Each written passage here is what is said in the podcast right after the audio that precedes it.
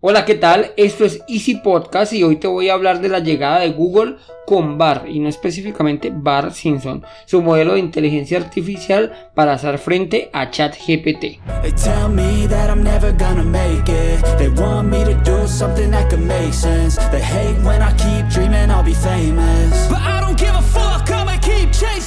Bienvenidos a Easy Podcast, el podcast, el programa donde hablamos de marketing digital y tecnología en tu idioma. Quiero recordarte que en asisten.co tenemos desarrollo web, marketing digital y ahora cursos online con todo lo necesario, todo lo que necesitas para el marketing online para emprendedores. Esto lo encontrarás en cuemon.com. Y sin más, comenzamos.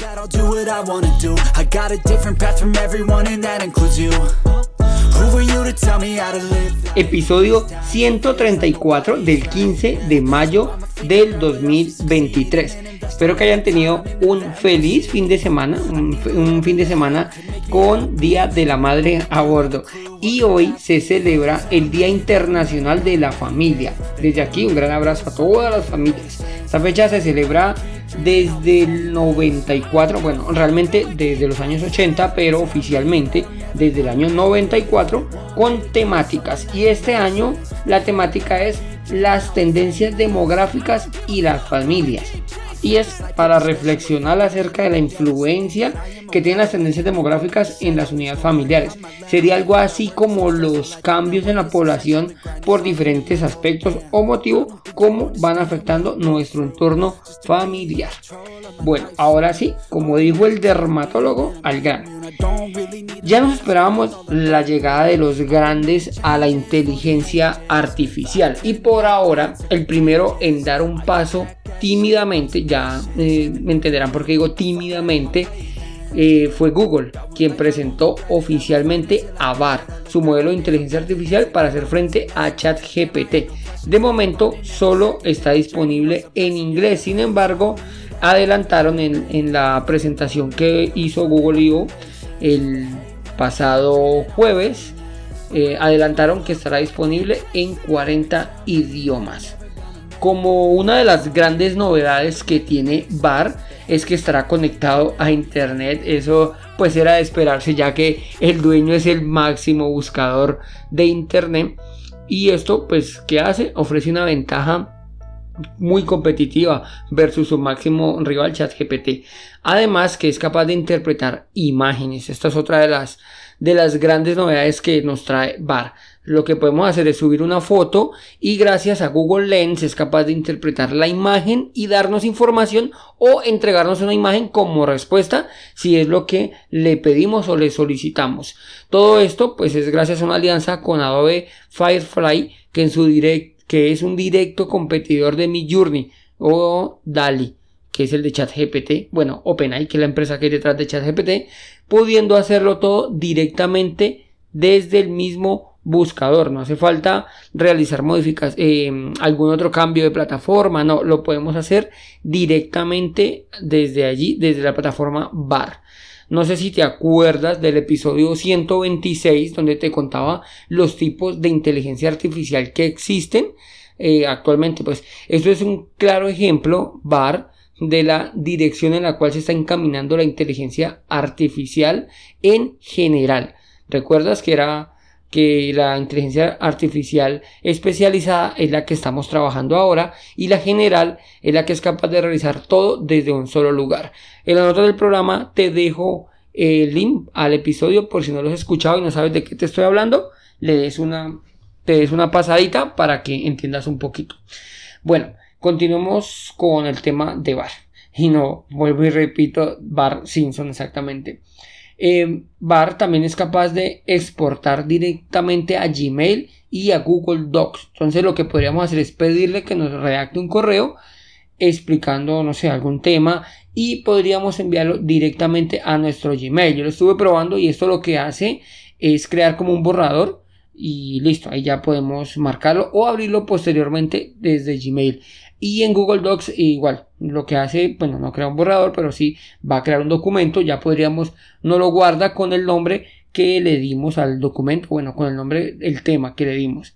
Esto pues es una de las ventajas que tiene contar con todo el ecosistema de Google.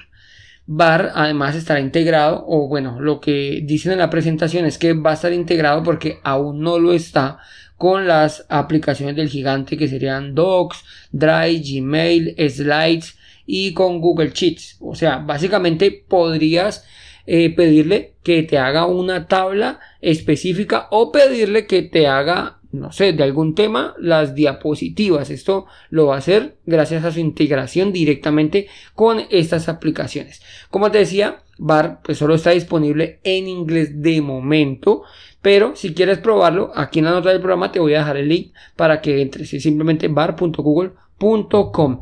Aquí te hago una aclaración y es que así tengas una cuenta asociada a Google Workspace, perdón, es que se me iba que cada rato van cambiando de nombre. Eh, debes de hacerlo con una cuenta de Gmail. Porque yo estuve probando con alguna de mis cuentas en la cual pues son yo pago el dominio lo tengo asociado a, Workspace pero no no me lo permite así que debe ser una cuenta de Gmail digamos que es un requerimiento ahí cortico y pues no sé para que te hagas una idea voy a hacer un ejercicio voy a pedirle a Google que me explique la teoría de la relatividad. Bueno, cuando digo a Google es a, a ¿no? Eh, que me explique la teoría de la relatividad como para un niño de 10 años. Y luego voy a preguntarle a ChatGPT y así vamos a sacar, o bueno, más bien sacarás tus propias conclusiones. El prompt que voy a utilizar, voy a utilizarlo en inglés para que estén peleando en el mismo idioma, por decirlo de alguna manera ya saben que la inteligencia artificial, pues su lenguaje nativo es el inglés, entonces vamos a entregarle el PRON en inglés a ambos. VAR solo funciona en inglés, entonces pues obligatoriamente debo enviárselo en inglés, sin embargo ChatGPT es capaz de entenderme en español, pero voy a enviarle el PROM en inglés. Entonces voy a preguntarle que, bueno, voy a pedirle que si me puede explicar la teoría de la relatividad como si fuera un niño de 10 años. ¿Vale? Bueno, para que lo entienda un niño de 10 años. Entonces, bueno, el ejercicio ya lo hice y realmente estuve haciendo muchas más pruebas. También realicé la prueba con el buscador de, de bueno, la inteligencia artificial de Bing. No sé si ya lo probaste. Si no, creo que no he hablado nunca en el chat porque realmente él utiliza eh, OpenAI porque pues detrás de, ya sabes, detrás de OpenAI está Microsoft. Allí, por eso está haciendo las integraciones que está haciendo Microsoft, pero eh, tiene un chat, inteligencia artificial en bing.com, debes de abrirlo desde su navegador Edge, bing.com barra chat. Y allí pasa a utilizar inteligencia artificial.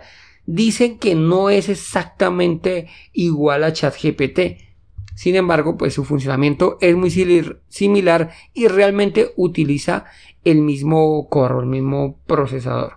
Listo, entonces, la pregunta, ¿puedes explicarme la teoría de la relatividad como si fuera un niño de 10 años? A lo que me responde Bar, o sea, el de Google, claro, la teoría de la relatividad es una teoría muy complicada, pero intentaré explicarla de una manera que un niño de 10 años pueda entender. La teoría de la relatividad trata sobre cómo el espacio y el tiempo trabajan juntos. Dice que el espacio y el tiempo no son cosas separadas, sino que son parte de una sola cosa llamada espacio-tiempo. El espacio-tiempo se curva con la presencia de masa y energía. Cuanta más masa y energía haya, más se curvará el espacio-tiempo. Esta curva del espacio-tiempo es lo que causa la gravedad. La gravedad no es una fuerza como la fuerza electromagnetismo. En cambio, la gravedad es una curvatura del espacio-tiempo.